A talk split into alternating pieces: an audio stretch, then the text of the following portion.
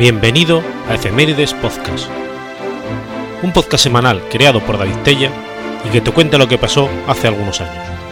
Episodio 96, semana del 16 al 22 de octubre.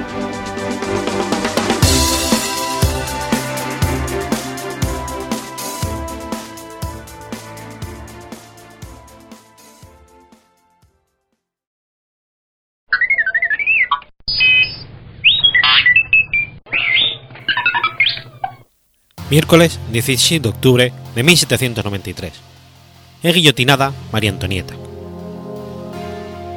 María Antonia Josefa Juana de Habsburgo-Lorena, más conocida bajo el nombre de María Antonieta de Austria, fue una archiduquesa de Austria y reina consorte de Francia y de Navarra. Hija del emperador del Sacro Imperio Romano Germánico Francisco I, Gran Duque de Toscana, y de su esposa María Teresa I, archiduquesa de Austria, reina de Hungría y reina de Bohemia, nació el 2 de noviembre de 1755. Es la decimoquinta y penúltima hija de la pareja imperial. De ella se encargan las Salles, gobernantes de la familia real, bajo la estricta supervisión de la emperatriz, que tiene ideas muy básicas sobre la educación de los hijos, higiene severa, régimen estricto y fortalecimiento del cuerpo. La emperatriz ya se esfuerza por casar a su hija con el mayor de los nietos del rey Luis XV, el delfín Luis Augusto, y futuro Luis XVI, que tiene más o menos la misma edad que ella. Al mismo tiempo, María Teresa acaricia la idea de unir a otra de sus hijas, Isabel, con el viejo Luis XV. Se trata de sellar la alianza franco-austríaca nacida de la famosa caída de las alianzas, concretada en 1756 en el Tratado de Versalles, con el fin de neutralizar la, ascensión de Prusia y la expansión de Inglaterra. Cuando María Antonieta tiene 13 años, la emperatriz, vieja dama y viuda, se interesa más por su educación con el fin de casarla. El 13 de junio de 1769, el marqués de Dunfort, embajador de Francia en Viena, realiza la petición de mano para el delfín. María Teresa acepta de inmediato. En Francia, el partido de voto hostil por la caída de las alianzas llevada a cabo por el duque de Choiseul en favor del enemigo sempiterno, llama a la futura delfina la austriaca, sobrenombre que le, ha que le ha sido dado por las hijas de Luis XV. El 17 de abril de 1770, María Antonieta renuncia oficialmente a sus derechos sobre el trono austriaco. El 16 de mayo se casa con el delfín en Versalles. El mismo día de la boda se produce un escándalo de protocolo. Las princesas de Lorena, alegando su parentesco con la nueva delfina, se permiten bailar antes que las duquesas, grandes damas de la nobleza, que murmuran ya contra la austriaca. Esa misma tarde, 132 personas mueren como consecuencia de un incendio causado por los fuegos artificiales desplegados en la ceremonia de casamiento. Joven, bella, inteligente, heredera de Habsburgo y con un árbol genealógico impresionante, su llegada aviva los celos del pequeño mundo de la nobleza versallesca y de las múltiples y dudosas alianzas. Pero la joven delfina tiene miedo de no acostumbrarse a su nueva vida. Su espíritu se pliega mal a la complejidad y la astucia de la vieja corte, y al libertinaje del rey Luis XV y su amante, Madame du Barry. Su marido, tímido y reservado, la evita. Trata de amoldarse al protocolo y la ceremonia francesa, pero aborrece tener su corte. El 10 de mayo de 1774, Luis XVI y María Antonieta se convierten en los reyes de Francia y de Navarra, pero su comportamiento no cambia mucho. Desde el verano de 77, las primeras canciones hostiles, como Pequeña Reina de 20 años, empiezan a circular. María Antonieta se rodea de una pequeña corte de favoritos suscitando las envidias de otros cortesanos. Multiplica su vestuario y las fiestas. Organiza partidas de cartas en las que se realizan grandes apuestas. María Antonieta intenta influir en la política del rey nombrando y destituyendo ministros caprichosamente, o siguiendo los consejos interesados de sus amigos. El 19 de diciembre de 1778, María Antonieta tiene su primer hijo, una niña, María Teresa. El 22 de octubre del 81 nace el delfín Luis José. Pero los líbelos han hecho correr rápidamente la noticia de que el niño no es hijo de Luis XVI. Tras los nacimientos, María Antonieta cambia un poco su forma de vida, pero sigue de cerca la, construcción del Jamud en Versalles, una aldea miniatura en la que la reina cree descubrir la vida campestre. Se dedica a la caridad. El 27 de marzo del 85 nace su tercer hijo, Luis Carlos, y el 9 de junio de 1787 nace su última hija, Sofía Beatriz, que murió con un año de vida por tuberculosis. En julio de 1785 estalla el caso del collar. El joyero Bomer reclama a la reina 1,5 millones de libras por un collar de diamantes encargado en nombre de la soberana por el cardenal de Rohan. Ella no se hace responsable. Insiste en arrestar al cardenal, al que acusa de insultarla al achacarle la compra del collar, y el escándalo es inevitable. El rey confía el asunto al Parlamento, que determina que la culpa corresponde a un par de aventureros, Jean Valois de la Motte y su marido, y disculpa al cardenal de Rohan, engañado pero inocente. La reina, aunque inocente también, es tratada con gran desconsideración por el pueblo, al considerarla culpable, por lo menos moralmente. Lejos de resultar superfluo, el caso del collar, del collar supuso un punto de inflexión en el reinado, que marcaría una nueva etapa de impopularidad y odio por parte del pueblo que se sintió insultado por los bajos negocios de usura y falsificaciones. Ya en proceso de desatarse la Revolución Francesa, se difundió una frase que supuestamente había pronunciado María Antonieta. Se contó que cuando la gente del pueblo, a falta de harina y trigo para preparar pan, fue a Versailles a encararse con ella, ésta habría respondido altamente con la frase que coman pasteles. Este supuesto hecho causó un gran enojo en el pueblo y contribuyó a comentar el odio que éste sentía hacia la reina. En 1789, la situación de la reina es insostenible. Corre el rumor de que el futuro Luis XVIII habría depositado en la Asamblea de Notables de 1787 un dossier que probaba la ilegitimidad de los infantes reales. El rumor menciona un retiro de la reina en Val de Gras. El abad Sulaby, en sus memorias históricas y políticas del reinado de Luis XVI, escribe que se pensaba que María Antonieta se llevaría con ella todas las maldiciones del pueblo y que la autoridad real sería, por este motivo, total y súbitamente regenerada y restaurada. El 4 de mayo de 1789 se abren los Estados Generales. Después de la misa de apertura, sube al púlpito Monseñor de la Far, que con duras palabras ataca a María Antonieta denunciando el lujo desenfrenado de la corte y los que, hastiados de este lujo, buscan el placer en una imitación pueril de la naturaleza. El 4 de junio muere el pequeño Luis José. Para evitar gastos, se, se sacrifica el ceremonial en la Basílica de San Denis. La solemnidad política no permite a la familia real un sepelio solemne. Conmocionada por este acontecimiento y desorientada por el cariz que toman los estados generales, María Antonieta se deja convencer con la idea de una contrarrevolución. En julio, Luis XVI destituye a Necker. La reina quema sus papeles y recoge sus diamantes. Trata de convencer al rey para dejar Versalles y ir a una plaza fuerte segura, lejos de París. El 14 de julio, un registro proscrito circula por París. Los favoritos de la reina están en primer lugar, y la cabeza de la reina tiene fijado el precio.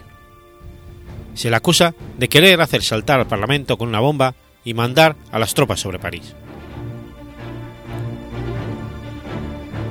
El 1 de octubre se produce un nuevo escándalo.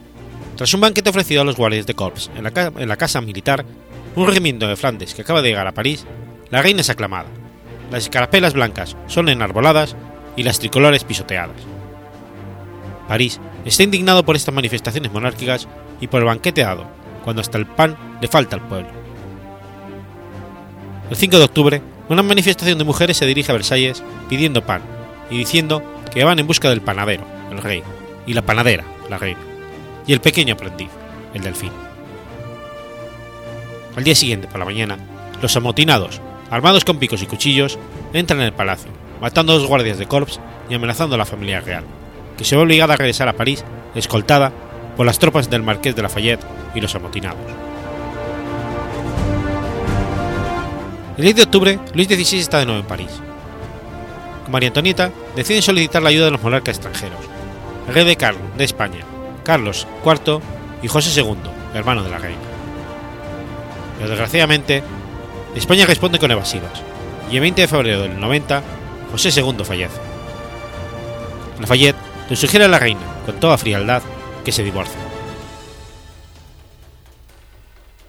Bretuil les propone, a finales del 90, un plan de evasión. La idea es de que dejen las Tullerías y se refugien en la plaza fuerte de Montmedy, próxima a la frontera. El 7 de marzo, una carta de Mercy Argenteux dirigida a la reina es interceptada y entregada a la comuna. Otro contratiempo para la reina, pues es presentada como una prueba de su intención de vender la patria a Austria. El 20 de junio de 1791 se produce la evasión y la desafortunada expedición a Varennes. Rápidamente París se da cuenta de la fuga. Aunque la falleza intenta hacer creer que, el rey ha sido raptado por unos contrafuncionarios, la familia real, cerca de París, no se siente muy segura.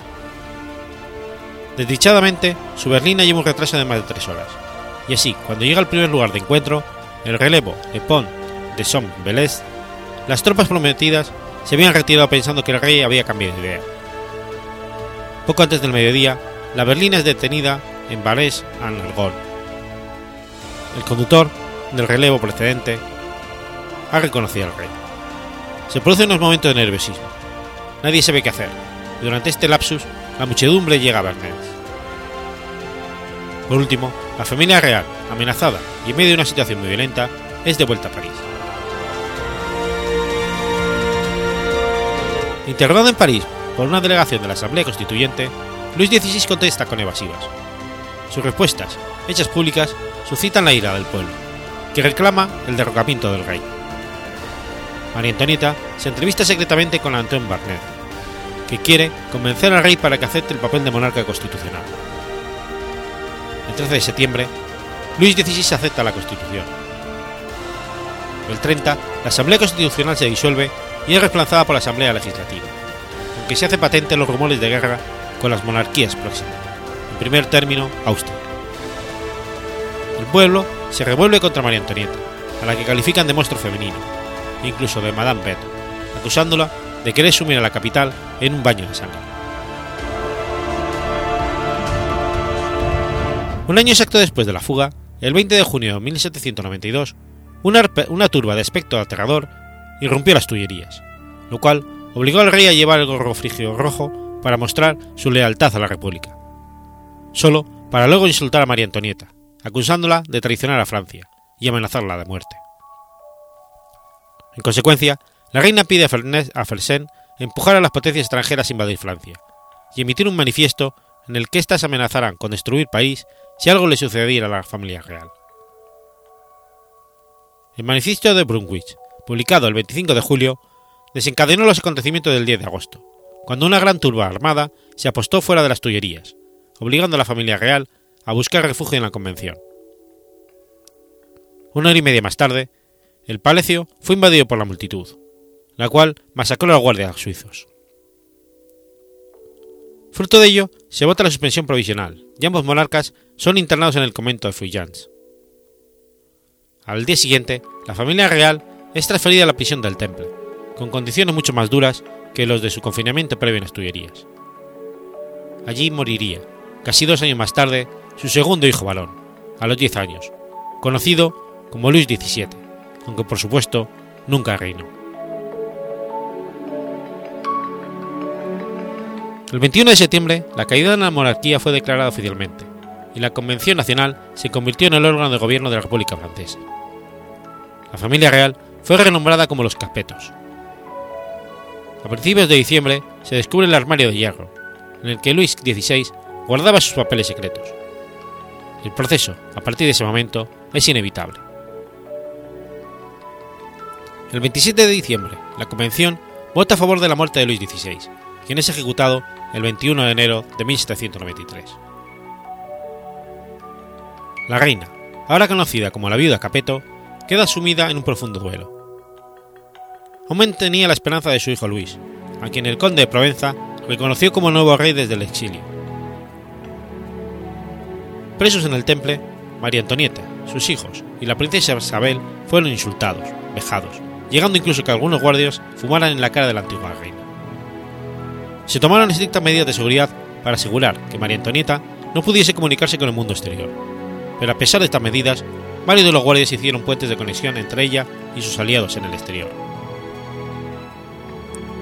Después de la ejecución de Luis XVI, el destino de María Antonieta se convirtió en una cuestión central para la Convención Nacional. El 27 de marzo, Robespierre pregunta por primera vez delante de la Convención por la suerte de la reina. Mientras que algunos abogaron por su muerte, otros propusieron intercambiarle a ella por prisioneros de guerra franceses o por un rescate del Sacro Imperio Romano Germánico. En abril de 1793, durante el reinado del terror, se formó un comité de salvación pública dominado por Robespierre, y hombres como Jean Herbert presionaron por enjuiciar a María Antonieta. Con la idea de reformar el pensamiento del joven Luis, de 8 años de edad, el 13 de julio es separado de su madre y confinado al zapatero Antón Simón, tras varios vanos intentos de la reina por retener a su hijo. La noche del 1 de agosto, a la una de la mañana, María Antonieta fue trasladada desde el temple hacia una celda aislada en la prisión de Conciergin, como prisionero 280. Al salir de la torre, se golpeó la cabeza contra el dintel de la puerta, por lo que uno de los guardias le preguntó si estaba herida, a la que ella respondió, no, ahora nada puede hacerme daño. La primera celda de María Antonieta, la Conciergir, fue instalada en la antigua sala de reunión de los carceleros. La celda tenía una estrecha y pequeña ventana que daba al jardín de las mujeres. A finales de agosto se realizó el llamado complot del clavel, dirigido por Alexander Goncel de Rouvillier, para ayudarle a escapar, aunque el plan fue frustrado prontamente debido a que no todos los guardias de la prisión fueron convencidos de participar. Fruto de ello, María Antonieta fue llevada a una segunda celda, donde un simple biombo la separaba de los guardias que la custodiaban. El 14 de agosto de 1793, María Antonieta es, dispuesta, es puesta a disposición judicial ante el Tribunal Revolucionario, presentándose como acusador público Fouquier Tinville. Para exagerar la acusación, Tinville hace declarar contra su madre al delfín, manipulado por sus guardianes revolucionarios. Delante del tribunal, el niño acusa falsamente a su madre y a su tía, Madame Isabel, de, hacer, de haberle incitado a la masturbación y de haberla obligado a participar con ellas en juegos sexuales. Indignada, María Antonieta pide a las mujeres del público que la defiendan. El motín es evitado por poco. Se le acusa a sí mismo de entenderse con las potencias extranjeras. Como la reina lo niega, Germán, presidente del tribunal, la señala como instigadora principal de la traición de Luis Capeto, lo cual presupone un proceso de alta traición. Fouquier Tinville pide la pena de muerte y declara a la acusada enemiga declarada de la nación francesa. María Antonieta es condenada a la pena capital el 16 de octubre, dos días después del inicio del juicio, acusada de alta traición. A mediodía del día siguiente, María Antonieta es guillotinada, sin haber querido confesarse con el sacerdote constitucional que le habían propuesto. Fue enterrada en el cementerio de la Madeleine, calle d'Anjou Saint-Honoré, con la cabeza entre las piernas. Su cuerpo fue exhumado posteriormente el 18 de enero de 1815 y transportado el día 21 a Saint-Denis.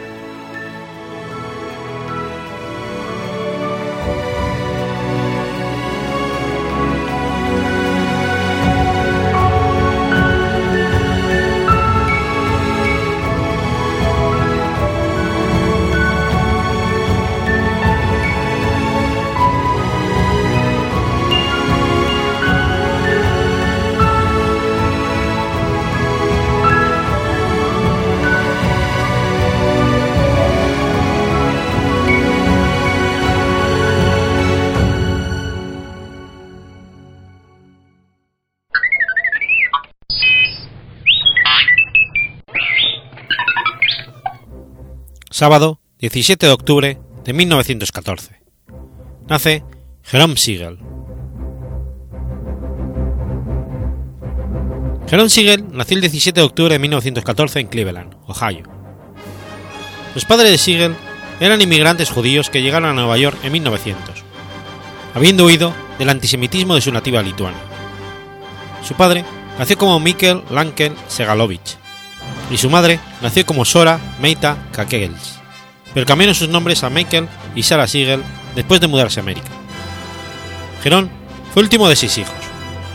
Su padre era sastre y tenía una tienda de ropa. El 2 de junio de 1932 Michael Siegel sufrió un ataque cardíaco fatal después de que fue asaltado en su tienda por un ladrón. La madre de Jerome murió de un ataque cardíaco el 17 de agosto de 1941. La familia de Siegel se mudaron al barrio judío de Glenville, en Cleveland, en 1928. Siegel asistió en Glenville High School. Fue aquí donde Siegel conoció y se hizo amigo de Joseph Schuster. Tenían personales y gustos similares y se hicieron amigos. Ambos eran ávidos fan de la ciencia ficción y las historias de aventuras. Siegel aspira a convertirse en escritor. Escribió para el periódico de su escuela secundaria La Antorcha de Glenville y publicó su propia revista, Ciencia Ficción, la vanguardia de la futura civilización. Schuster aspiraba a convertirse en dibujante y dibujó ilustraciones para las historietas de Siegel. Siegel y Schuster comenzaron a hacer historietas alrededor de 1933, aunque sentían que las tiras cómicas eran más accesibles y lucrativas que las revistas de pulpa. Los estándares de calidad del arte eran más bajos, y los beneficios de la sindicación del al periódico eran más altos. Ellos mismos publicaron sus tiras en su revista, Popular Comics. Esta revista incluía tiras como Gober the Mighty, una parodia de Tarzán, Interplanetary Pulse, una tira de ciencia ficción basada en Book Rovers, y Snoopy and Smiley, modelado después de Laura Lee Fue en 1933 cuando Siegel y Schuster comenzaron a desarrollar su personaje más famoso, Superman. Siegel y Schuster nunca lograron interesar a ningún sindicato de periódicos en sus tiras. Siegel se graduó en la escuela en junio de 1934. No, permitía, no podía permitirse el lujo de asistir a la universidad, por lo que trabajó como repartidor, todo el tiempo cortejando a los editores. Siegel y Schuster finalmente lograron un trabajo estable en verano de 1935 en la National Allied Publication en Nueva York, un editor de revistas de cómic. Aún vivían en Cleveland y enviaron sus trabajos por correo. Siegel se casó con Bella Lifist el 10 de junio del 39.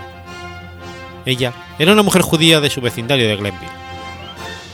Siegel se mudó de la casa de su madre a, la, University Heights. Con Bella tuvo un hijo llamado Michael. Siegel sirvió en el ejército desde el 43 hasta el 46. Después de su alta, demandó a National sobre los derechos de autor de Superman en un tribunal de Nueva York, lo que resultó en su despido. Después del juicio, tuvo un asunto con una vieja amiga llamada Jolan Kovacs. Jolan era luterana, hija de inmigrantes húngaros. Ella y Jerome se reunieron por primera vez en enero del 35, cuando ella modeló para el colega de Jerome, Joseph Schuster. Se volvieron a encontrar en un baile de disfraces en Nueva York en abril del 48. Su asunto fue en parte la razón por la que Bella se divorció de Jerome. En noviembre del 48, Siegel se casó con Jolan, quien se rebautizó como Jan Siegel. La pareja se estableció en Long Island. El 1 de marzo de 1951, Joan dio luz a su hija Laura, y en el 68 se mudaron a California, donde permanecieron hasta su muerte. En 1935, Siegel y su socio Joseph Schuster comienzan a trabajar para National Allied Publication, una editorial de revistas de cómics fundada y propiedad de Malcolm Weller Nicholson. Siegel creó una serie de personajes para National, incluyendo a Harry Duval, un espadachín francés del siglo XVII. Doctor Oculto, un, detective que luchó contra amenazas paranormales. Salam Bradley, un heroico peleador callejero. Y el espectro, un fantasma de la retribución divina. Weller Nicholson vio su potencial en Superman, pero debido a las dificultades financieras se retrasó la publicación de él. A finales del 37, Harry Donenfield y Jack Lebowski compraron los negocios de Weller Nicholson. En marzo del 38, Donenfield y Lebowski compraron los derechos completos a Superman por 130 dólares, con el fin de presentarlo en su nueva revista, Action Comics. En este punto, Siegel y Schuster habían renunciado a la adquisición de sindicación de Superman y con este acuerdo finalmente lo verían en la impresión. Superman se convirtió en un éxito por sorpresa, ganando a National más de un millón de dólares al año a través de revistas, radio y adaptaciones teatrales y la comercialización. Pero Siegel y Schuster no tenían derecho a los inmensos beneficios, porque ya no poseían carácter. Sin embargo, se les otorgó, se les otorgó sustanciales aumentos salariales. En el 42 se les pagó juntos 63.077 dólares con 46 centavos. El salario promedio anual para un empleado en Nacional era de 1.880. Gran parte de este dinero se gastó en gastos generales como artistas fantasmas. En el 47, Siegel y Schuster demandaron a National Comics Publication por los derechos de Superman y Superboy. En el 40, Siegel había presentado un guion de una versión infantil de Superman llamado Superboy, pero National no mostró ningún interés entonces. En el 44, mientras Siegel estaba ausente sirviendo en el ejército, National siguió adelante y publicó la historia. Nacional no informó a Siegel de esto, y mucho menos le pagó por los derechos. Siegel y Schuster llegaron a un acuerdo extrajudicial por 94.013 dólares con 16 centavos, por los derechos completos de ambos personajes. Nacional los despidió. Después de pagar a sus abogados y dividir el dinero restante, Siegel se quedó con 29.000 dólares. En el 47, Siegel y Schuster crearon Funnyman, un superhéroe clownesco, que apareció en una revista de Magazine Enterprise y duró seis ediciones. Una tira del periódico debutó en octubre del 48, pero también era de corta duración. Siegel volvió a trabajar para la Nacional en el 57. Escribió historias por las revistas de Legión y Superhéroes, y creó muchos personajes recurrentes como Brainiac 5, Bouncy Boy y Camaleon Boy. En el 65, Siegel y Schuster intentaron reclamar los derechos de autor a Superman usando la provisión de la renovación de la ley de copyright de 1909. Los tribunales determinaron que en su acuerdo con Nacional en el 48, Siegel y Schuster había transferido sus derechos de renovación a Superman a Nacional y por lo tanto no podían reclamar los derechos de autor.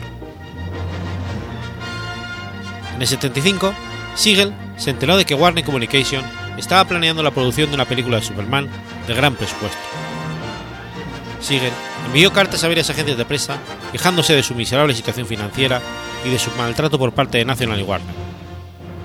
Ese año fue entrevistado por dos periodistas de Cobblestone, un fanzine publicado por estudiantes de arte de California. La entrevista llamó la atención de un número de figuras de los medios, tales como el artista del cómic Neil Adams, un activista para los autores de los cómics y Bobby Lipstein, escritor para el programa Saturday Night Live. Ellos organizaron una serie de entrevistas en televisión y periódicos donde Siegel y Schuster expresaron sus quejas al país. Warner Communication acordó dar a Siegel y Schuster un estipendio anual y beneficios médicos, y dar crédito a sus nombres en todas las historias futuras de Superman, cambio de que nunca más volvieran a discutir la propiedad de Superman. El estipendio fue inicialmente de 20.000 dólares, pero se elevó con el transcurso de los años. Siegel murió de un ataque cardíaco el 28 de enero de 1996.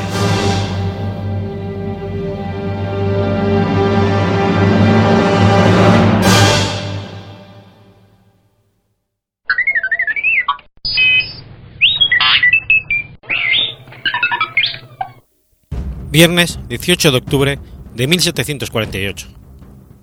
Se firma el Tratado de Aquisgrán. El segundo Tratado de Aquisgrán, firmado en 1748, puso fin a la Guerra de Secesión austríaca iniciada en 1740. Las negociaciones comenzaron en Aquisgrán, entonces una ciudad imperial libre dentro del Sacro Imperio Romano Germánico, el 24 de abril, y el acuerdo se suscribió finalmente el 18 de octubre. Los principales negociadores fueron Gran Bretaña y Francia, quienes habían dirigido los dos bandos enfrentados en la guerra, y las Provincias Unidas de los Países Bajos. La mayoría de las conquistas realizadas durante la contienda fueron restituidas a sus antiguos dueños. El gobierno francés se comprometió a evacuar los Países Bajos austríacos y algunas plazas holandesas que había ocupado durante la contienda, además de devolver Madras, en la India, a los británicos. Estos por su parte devolvieron la fortaleza de Louisbourg, Cabo Breton, Canadá, a los franceses. La emperatriz María Teresa I de Austria cedió los ducados de Parma, Plasencia y Guastalla, en el norte de Italia, a Felipe, hijo del rey Felipe V de España, a Isabel de Farnesio. Otros territorios del oeste de Lombardía fueron entregados al rey Carlos Manuel III de Saboya y Cerdeña. Las fronteras del Ducado de Módena y la República de Génova fueron restaurados a su trazado original. España revalidó con Gran Bretaña el derecho de asiento y el permiso a este país para enviar un barco mercante al año a las colonias españolas en América. Ambos puntos habían sido acordados previamente el 16 de marzo de 1713 en el Tratado de Utrecht. La mayor parte del tratado se limitó a estipular una vuelta al statu quo ante Bell. Aunque aseguró la paz en Italia, algo que a lo que también contribuyó la llegada al trono español de Fernando VI, mucho menos interesado en recuperar la antigua Italia española que su padre, el tratado no terminó con la rivalidad entre Francia y Gran Bretaña en la India y América del Norte, que volvería a estallar en la Guerra de los Siete Años. El tratado creó un especial descontento en Francia, donde se había dado por sentado que los Países Bajos austríacos serían anexionados al país después de haber sido conquistados por, en una brillante campaña militar dirigida por el conde Mauricio de Sajonia. Su restitución a la corona austriaca dio lugar a la popularización del dicho estúpido como la paz en las calles de París. Por su parte, España y Gran Bretaña llegaron a un nuevo acuerdo en Madrid el 5 de octubre de 1750 que eliminó el derecho de asiento a cambio de una indemnización de 100.000 libras.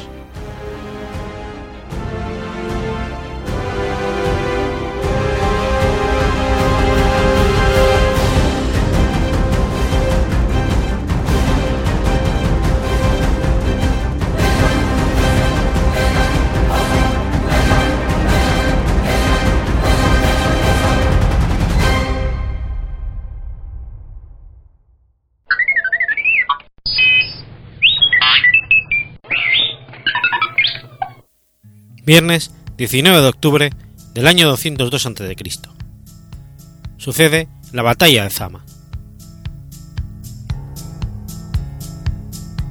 La batalla de Zama representó el desenlace de la Segunda Guerra Púnica.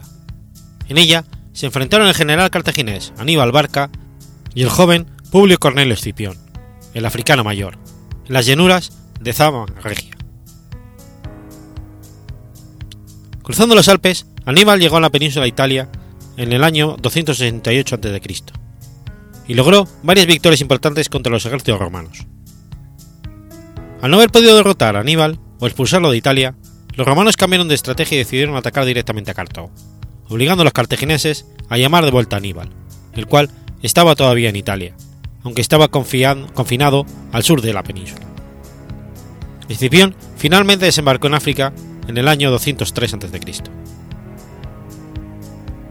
Unos cuantos años antes de la invasión, la decisiva victoria de Escipión en la batalla de, Ilipa, en Hispania, en el año 206 a.C., había asegurado a Roma el control de la península ibérica. En el 205 a.C., Escipión regresó a Roma, donde fue elegido cónsul por voto unánime. Escipión, que ahora era lo suficientemente poderoso, propuso poner fin a la guerra al invadir directamente la tierra natal de los cartagineses. El Senado, persuadido por Fabio Máximo, se opuso inicialmente a este ambicioso plan. No obstante, Escipión y sus partidarios pudieron convencer al Senado de que ratificara el plan, y a Escipión se le dio la autoridad necesaria para intentar la invasión. Aníbal regresó a África desde el sur de Italia en auxilio de Cartago, que en aquellos momentos había perdido batalla tras batalla contra el ejército romano que había desembarcado en el 204 a.C. bajo el mando de Publio Cornelio Escipión. El general cartaginés consiguió unir a los hombres que pudo traer de Italia, los restos del ejército cartaginés en África, los evacuados del ejército de su hermano Magón en Liguria, los 4.000 soldados macedonios enviados por Filipo V y los nuevos contingentes de caballería numidia de jefes tribales que aún pertenecían fieles a Cartago. Igualmente, añadió un importante contingente de elefantes hasta un número cifrado en 80 paquidermos, quienes protagonizarían la carga inicial de la batalla. Los romanos realizaron la estrategia de abrir pasillos entre las filas para dejar pasar a las bestias, aprovechando la ocasión para satearlas. Los que no fueron alcanzados y muertos huyeron despavoridos hacia el desierto. Neutralizado el ataque de los elefantes, la caballería romana y de sus aliados numidas comenzaron a perseguir a la caballería cartaginesa y sus aliados númidas maselís. Tras esto, se desarrolló una batalla de infantería en tres fases, en la cual los infantes romanos fueron destrozando cada una de las dos primeras líneas cartaginesas, hasta que se produjo el encuentro en una tercera línea, formada por los veteranos italianos de Aníbal. Este último combate permaneció igualado hasta que regresaron Cayo Lelio y Massiminicia al mando de la caballería, y el ejército púnico sucumbió, decidiéndose la batalla. Aníbal huyó con los restos de sus tropas. Aníbal formó a sus 37.000 infantes en tres líneas, 3.000 jinetes a los flancos y alrededor de 80 elefantes al frente. Este número de elefantes es mucho mayor que el que normalmente utilizaba Aníbal. Escipión formó alrededor de 20.000 legionarios más 14.000 auxiliares, y la caballería, que comprendía 4.000 jinetes numidas traídos por Masinisa y 2.700 equites romanos. Los cartagineses formaron tres unidades, colocando a los 80 elefantes al frente. La primera unidad estaría formada por 12.000 mercenarios infantes entre ligures, galos, mauritanes y baleares.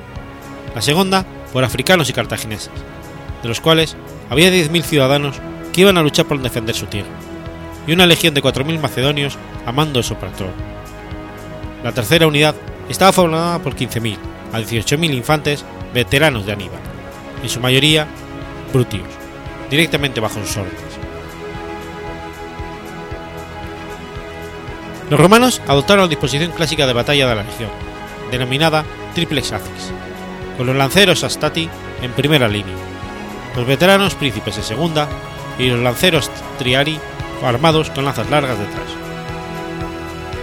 Las unidades se encontraban separadas por pequeños pasillos que les permitían maniobrar, por los cuales debían escapar los hostigadores bélites cuando la carga cartaginesa se hiciera insostenible, al mismo tiempo que evitaría que los elefantes rompieran la formación. De acuerdo a Piano, entre los mandos romanos y aliados numidas que se encontraron y secundaron a Escipión durante la batalla, estaba el propretor de la flota con base en Cerdeña, Ceneo Octavio, un legado llamado Munio Termo, Cayo Lelio, Dacamas y Masinisa. Con ambos ejércitos frente a frente, los romanos soplaron los conos de batalla. Cundió el nerviosismo entre algunos de los elefantes, pues habían sido capturados recientemente, que retrocedieron en estampida contra la propia caballería numida de Tiquenio, creando un gran desorden. Escipión tomó dos medidas geniales para contrarrestar el ataque de los elefantes ordena a sus hombres bruñir colazas, cascos y cualquier cosa de metal, de tal modo que el sol se reflejara en ellos y deslumbrara a los animales, y se hizo acompañar por músicos y los llevó a vanguardia, donde sus cuernos y trompetas espantaron a los animales a la izquierda, de tal modo que retrocedieron y sembraron la confusión entre la caballería numida. Masinisa ordenó cargar a su caballería numida contra los menos poderosos de Tiqueo. Los elefantes, lanzados a la cara contra la infantería romana, tuvieron un efecto limitado gracias a los pasillos que había dejado Escipión. Atacados de los flancos por las lanzas de los legionarios, los elefantes murieron o retrocedieron hacia las líneas cartaginesas. La caballería italiana de Lelio atacó, persiguiendo a los jinetes cartagineses fuera del campo de batalla. Los supervivientes del ejército de Magón se lanzaron contra los Astati, acabando con gran número de ellos. Aníbal ordenó avanzar a la segunda unidad para apoyar al ataque. Sin embargo, los legionarios romanos comenzaron el contraataque antes de que llegara el apoyo. Provistos de sus escudos corporales, consiguieron rechazarles. Esta falta de cooperación sembró la semilla del caos en las filas púnicas, que se vieron obligados a retroceder. Mientras tanto, los legionarios de Escipión acosaron a sus enemigos en retirada hasta que recibieron la orden de repliegue. Una vez restablecidos los cartagineses en posiciones más retrasadas, los romanos lanzaron una segunda ofensiva. Aníbal, deduciendo que sería necesaria una defensa firme, dispuso su infantería veterana al frente, formando una fila perfecta de lanzas. Los oficiales púnicos dieron orden a las tropas para retirada de bordear a la tercera unidad. El campo se hallaba cubierto de sangre y cadáveres, de modo que los veteranos hubieron de mantenerse a la defensiva. La entrada en combate de los veteranos de la guerra de Italia, desgastadas las menos numerosas tropas de infantería romanas, inclinó la balanza al lado de Aníbal, cuyas tropas empezaron a ganar terreno. La caballería romana de Lelio y los jinetes númidas de Masinisa, ya reorganizados tras la persecución de los jinetes de Diqueo, regresaron en aquel momento al campo de batalla. Atacaron la formación compacta de los cartagineses desde la retaguardia, de manera que se produjo el colapso del ejército de Aníbal, quien hubo de huir a Andrementum ante el temor de una posible persecución por parte de las tropas de Escipión. Tras unos días, regresarían a Cartago derrotados. Las bajas cartaginesas se elevaron a alrededor de 20.000 muertos, junto con 11.000 heridos y 15.000 prisioneros. Los romanos capturaron también a 133 estandartes militares y 11 elefantes. Por otro lado, entre las filas romanas hubo 1.500 muertos y 4.000 heridos. Esta derrota marcaba el final de la Segunda Guerra Púnica. Las condiciones impuestas a Cartago fueron humillantes. Aníbal, que había ganado numerosas batallas en Italia, operando durante 16 años en territorio enemigo, había sido, derrotado en África, su tierra natal. Tras esto, ejerció como funcionario del Tesoro en Cartago, pero los sufetes le acusaron de robar fondos del Estado. Sintiéndose amenazado, huyó de la ciudad, pues sus dirigentes pretendían entregarla a Roma, en la cual había rumores de que el cartaginés se arreglaba para entrar nuevamente en guerra. Como consecuencia de la derrota de la Segunda Guerra Púnica, Cartago sería forzada al desarme militar, y con la misma condición impuesta al ser derrotada en la Primera Guerra Púnica, prohibiéndosele tener una flota de guerra, algo que rompía su estatus de providencia. Sus acciones militares, que quedarían condicionadas a la autorización romana, algo que junto con diversas humillaciones terminaría desembocando en la Tercera Guerra Púnica, en la que la ciudad de Cartago sería finalmente arrasada.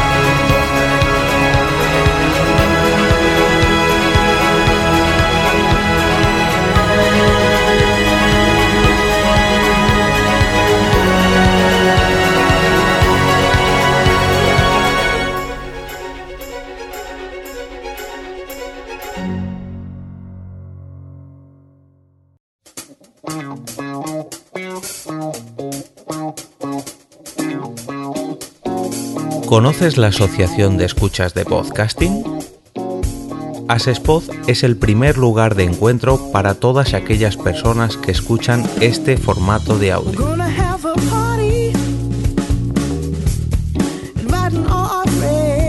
Compartimos, comentamos y escuchamos una gran cantidad de podcasts, pero seguro que no los conocemos todos.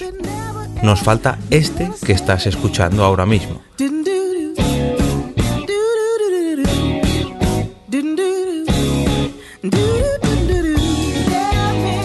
Queremos que tú, oyente de este podcast, formes parte de todo esto.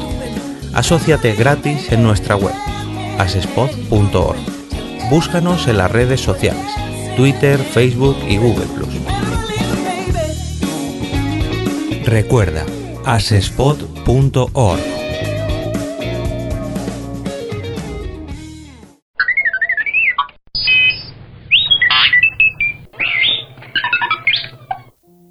Viernes 20 de octubre de 1854. Nace Arthur Rimbaud. Jean-Nicolas Arthur Rimbaud fue un poeta francés. Abandonó la literatura a los 19 años para emprender un viaje que lo llevaría por Europa y África. Para él, el poeta debía hacerse evidente por medio de un largo e inmenso desarrollo de todos los sentidos. En vida, sus méritos literarios no fueron reconocidos, pero con el tiempo se abría un paso entre las nuevas generaciones.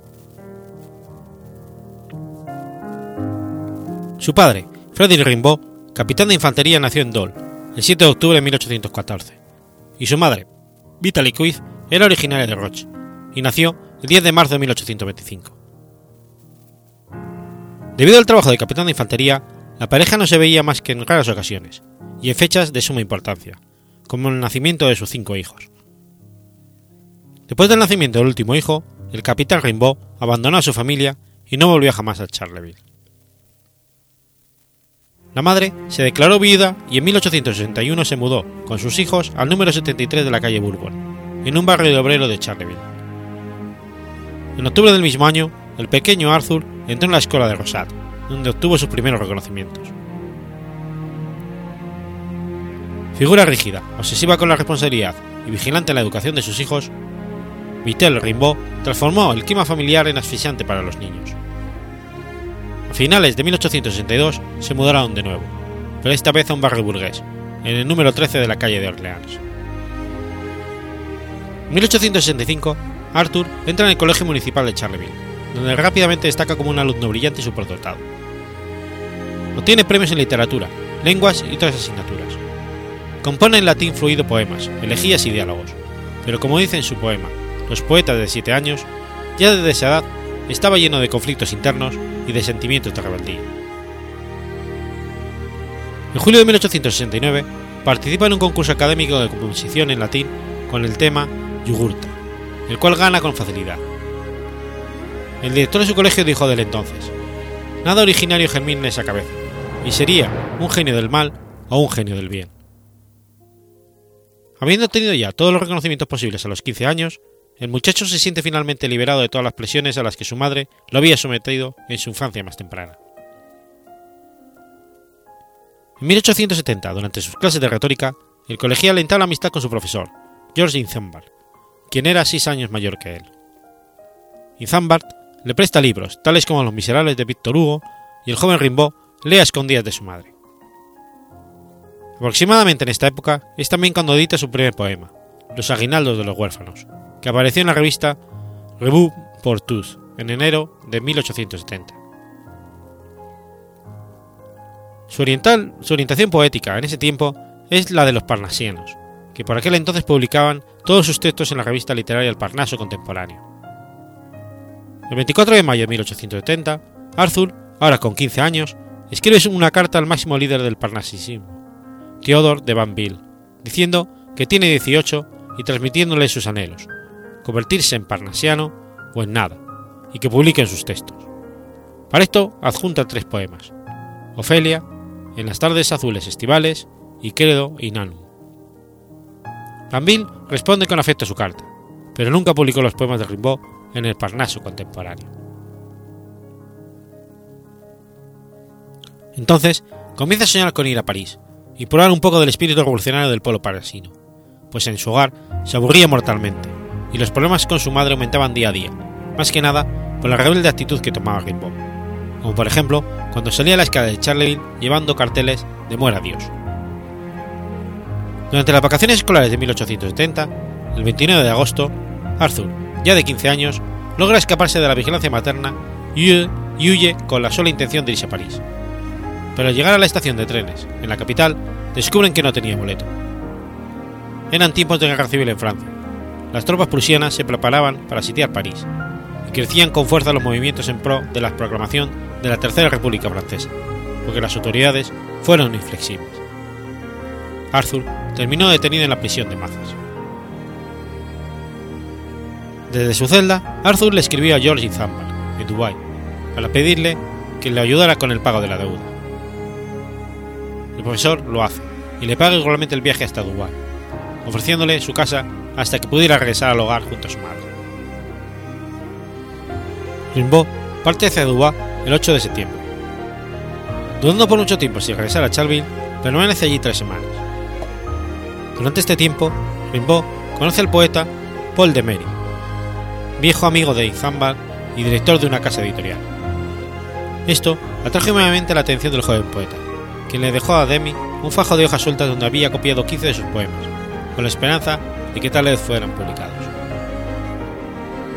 Izambal, que había avisado a Vitaly Rimbaud de la presencia de su hijo en Dubái, recibió como respuesta: Atrápelo y que venga inmediatamente. Para calmarlo un poco, Izambard decide acompañar precisamente a Rimbaud hasta Charleville. Una vez que llegaran, Mitre Rimbaud comienza a golpear a su hijo y a lanzar reproches, disfrazados de agradecimientos a Izambard. El 7 de octubre, Rimbaud se vuelve a fugar. Al estar en París en estado de sitio, decide ir a Charleroi. Queriendo convertirse allí en reportero local, intenta sin éxito que el, que Journal de Charleroi le contrate como redactor. Luego, con la esperanza de encontrarse con Izambard, se dirige primero a Bruselas y luego a Dubái, donde su profesor llega unos días más tarde para enviar a Rimbaud de regreso, escoltado por policías, por órdenes de Vitaly Rimbaud.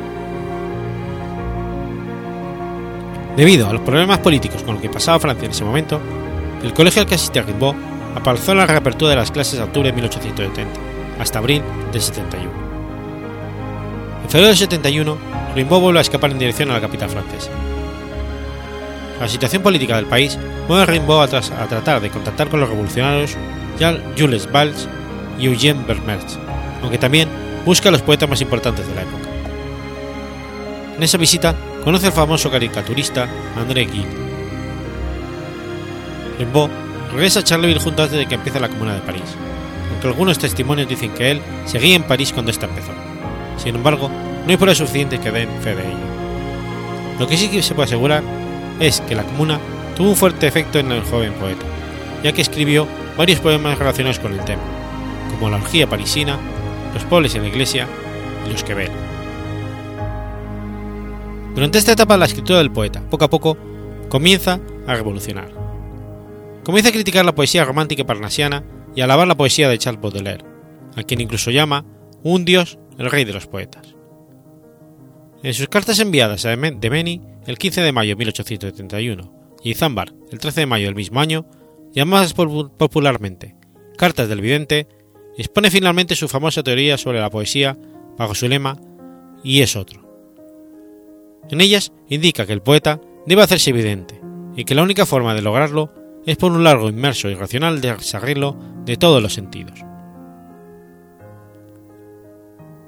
Rimbaud fue convencido por su amigo Charles Bontrages de escribir una carta a Paul Verlaine, un eminente poeta simbolista, después de no haber obtenido respuesta de otros poetas.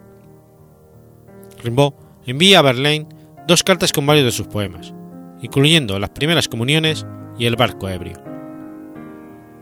Verlaine quedó intrigado por el talento de Rimbaud y le respondió diciendo: Ven, querida la gran alma, te esperamos, te queremos. Junto a la carta le mandó un billete de tren a París. Rimbaud llegó cerca del 15 de septiembre del 71, por invitación de Verlaine, y pasó a vivir con él y su esposa. Verlaine estaba casado con Mathilde Maute, y aunque tenía 17 años y está embarazada. Desde entonces, Rimbaud no regresó al colegio. En recuperaciones posteriores, Verlaine se refiere a Rimbaud como un joven con la cabeza de niño, con cuerpo adolescente aún creciendo y cuya voz tenía altos y bajos, cual si fuera a quebrarse. Tras su llegada a la capital francesa, fue bien recibido por todas las grandes figuras literarias, las que con el tiempo conoce personalmente. El propio Victor Hugo llegó a llamarlo el Shakespeare pequeño. Luego de vivir un tiempo con Verlaine, se muda a casa de Charles Cross, después a la de André Gide, incluso por unos días vivió en casa de Theodore de Banville. En marzo de 1872, las provocaciones de Rimbaud, que cuenta ya con 17 años, comienzan a causarle problemas. El joven poeta lleva una salvaje vida disoluta de vagabundo, embriagado de ajejo y hachís. Así, escandalizó a la élite literaria parisina, indignada en particular por su comportamiento, auténtico arquetipo del, del elefante terrible. A lo largo de este periodo continuó escribiendo sus contundentes visionarios versos modernos, pero el incidente con Etienne Carcaj, un, eminente fotógrafo de la época, fue la gota que colmó el vaso. Rimbaud, en completo estado de embriaguez, hirió al fotógrafo con una mara metálica. Para salvar a su amigo y tranquilizar a la comunidad, Verlaine envió a Rimbaud de regreso a Charleville. Rimbaud espera unos cuantos meses en su hogar y después regresa a París.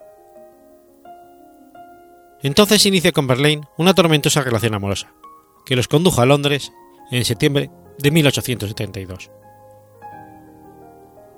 Verlaine abandona a su familia y vive junto con Rimbaud en una considerable pobreza en Bloomsbury y el Camden Town, viviendo de dar clases de francés y de una pequeña mensualidad que le da la madre Verlaine. Rimbaud pasa los días en el Museo Británico, donde la calefacción, la iluminación, las plumas y la tinta eran gratis. Pero la actitud de Rimbaud, que acostumbraba a burlarse y humillar a Verlaine, y la indolencia de Verlaine hacia todo aquello que no fuera el propio Rimbaud, hizo que la relación entre ambos se deteriorara. A principios de julio de 1873, Verlaine no aguantó más y huyó desesperado a Bruselas, dejando atrás a un estupefacto Rimbaud sin un solo centavo. Un día más tarde, Verlaine le envió una carta a Rimbaud diciendo que tratara de reconciliarse con su esposa, que si ella no lo aceptaba, se iba a matar. Rimbaud partió de inmediato a Bruselas y se reunió allí con Verlaine y con la madre de este. Pero después de varias discusiones, un desequilibrado Verlaine en estado de embriaguez les disparó a Rimbaud en la muñeca, aunque luego mostró un arrepentimiento total y desesperado. Al revisar su herida, Rimbaud no pensó que fuera grave, así que dejó que Verlaine y la madre de él lo llevaran a vendar y luego a la estación de tren para regresar a Charleville. Verlaine le rogaba que no se marchara, pero Rimbaud se mostró inflexible. Entonces, Verlaine nuevamente comenzó a comportarse de manera irracional, y Rimbaud, temiendo por su vida, llamó a la policía. Verlaine fue arrestado y sometido a un humillante examen médico legal, y luego de que se considera la comprometedora correspondencia y las acusaciones de la esposa de Verlaine respecto a la naturaleza de la amistad entre los dos hombres. El juez fue misericordia, y a pesar que Rimbaud renunció la, retiró la, denuncia, Verlaine fue condenado a dos años de prisión. Rimbaud regresó a Charleville y se recluyó, en la, en la granja familiar para escribir la única obra que publicaría él mismo, Una temporada en el infierno, ampliamente reconocida como una de las obras pioneras del simbolismo moderno, y donde incluye una descripción de aquella menuda pareja, su vida con Verlaine. En 1874 regresa a Londres en compañía del poeta Germain Nouveau y terminó de escribir sus controvertidas iluminaciones, que incluyen los dos primeros poetas en verso libre. Rimbaud y Verlaine se encontraron por última vez en 1875, en Alemania, después de que éste recuperara la libertad y tras su momentánea conversión al catolicismo. En este encuentro, Rimbaud contó en una carta que después de conversar unas cuantas horas, ya habíamos renegado de su Dios, que Verlaine se quedó dos días y medio antes de regresar a París. Antes de marcharse, Rimbaud le encargó a Verlaine sus manuscritos de las iluminaciones. Pero para entonces, Rimbaud ya había abandonado la escritura y había optado por una vida estable de trabajo, aburrido, ya que su salvaje asistencia anterior, según algunos han afirmado, por razón de que había decidido volverse rico e independiente, para después poder ser un poeta de hombre de letras libre de penurias económicas, según especulan otros. Continuó viajando extensamente por Europa, principalmente a pie. En verano de 1876 se arregló como soldado en el ejército colonial neerlandés para viajar a Java, donde desertó rápidamente. Luego viajó a Chipre y en 1880 se radicó finalmente en Adem, como empleado de cierta importancia en la agenda aparte. Allí tuvo varias amantes nativas y por un tiempo vivió con una etíope. En 1884 dejó ese trabajo y se formó en mercader contratista en Harar, en la actual Etiopía. Hizo una pequeña fortuna como traficante de armas, hasta que su rodilla derecha se desarrolló una dolencia que primero se diagnosticó como artritis, cuyo tratamiento no dio resultado, y después en una consulta posterior se le diagnosticó como una sinovisitis, que degeneró en carcinoma. Esta dolencia lo forzó a regresar a Francia el 9 de mayo de 1891, donde días después le amputaron la pierna. Tras la dolorosa agonía de Rimbaud, Isabel escribió a su madre: Ya no es un pobre réprobo el que morirá cerca de mí, es un justo, un santo, un mártir, un elegido. Finalmente, seis meses después, el 10 de noviembre de 1891, murió en Marsella, a la edad de 37 años.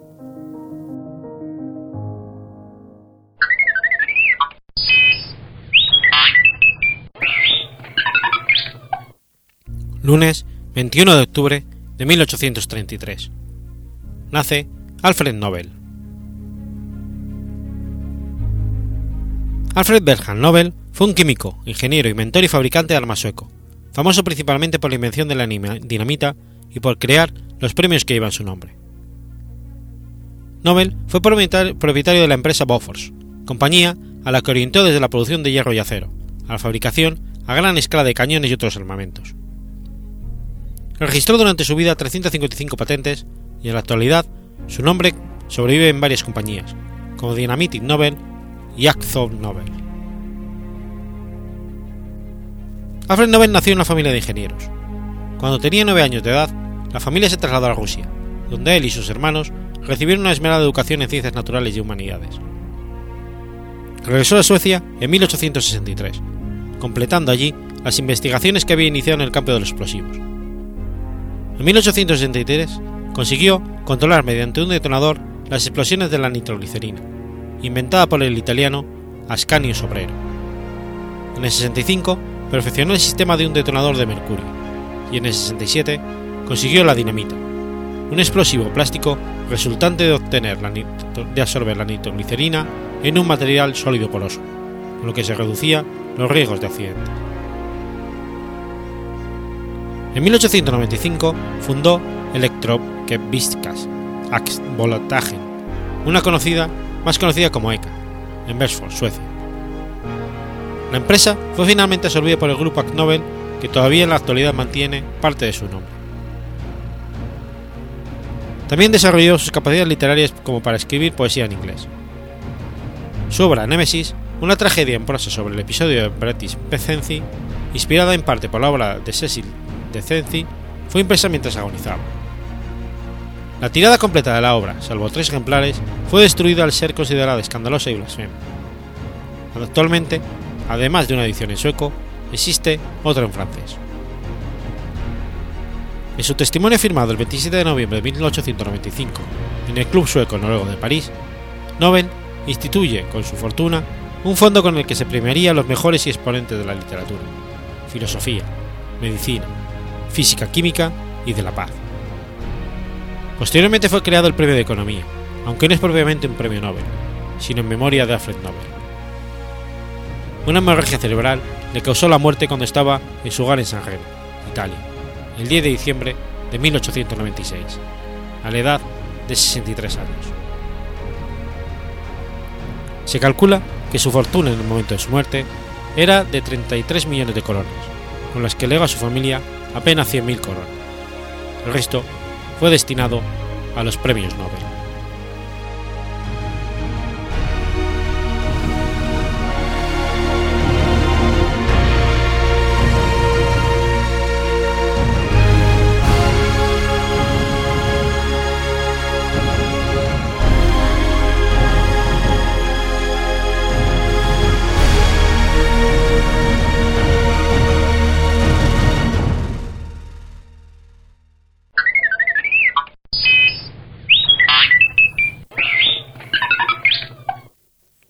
Sábado 22 de octubre de 1921. Nace Georges Brassens. Georges Brassens fue un cantautor francés, exponente relevante de tanto de la chanson francés como la trova anarquista del siglo XX.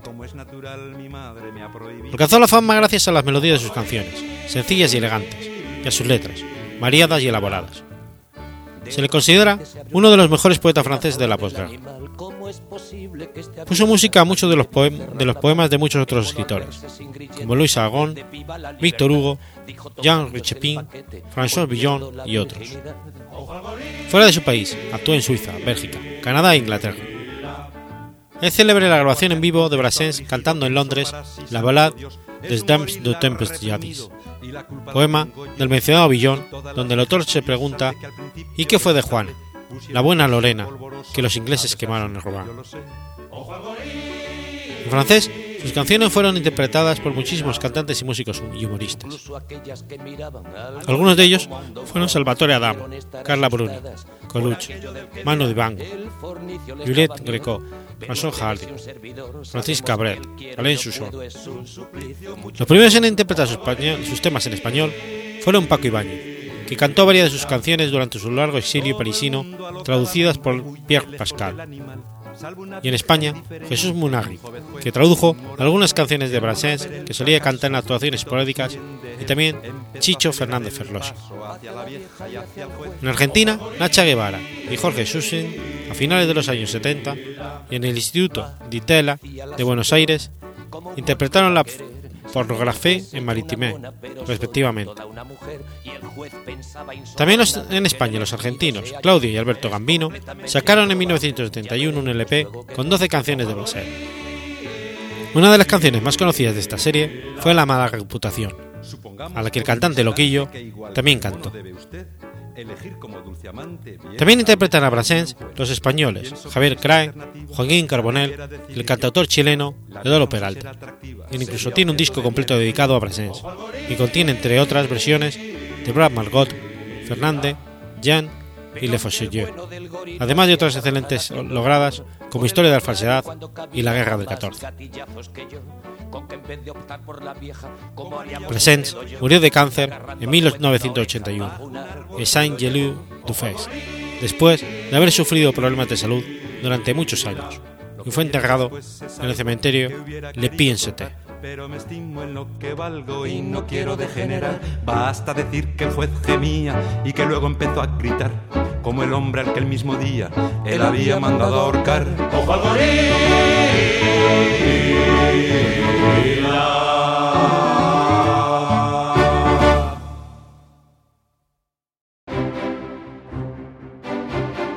Has escuchado Efemérides Podcast. Si quieres ponerte en contacto conmigo, puedes hacerlo por Twitter a la cuenta arroba efemeridespod o mi cuenta personal, arroba telladavid, o por correo electrónico a la dirección efemeridespod.gmail.com. También puedes visitar la página web efemeridespodcast.es. Y recuerda que puedes suscribirte por iTunes y por iBox, y tienes un episodio nuevo cada lunes.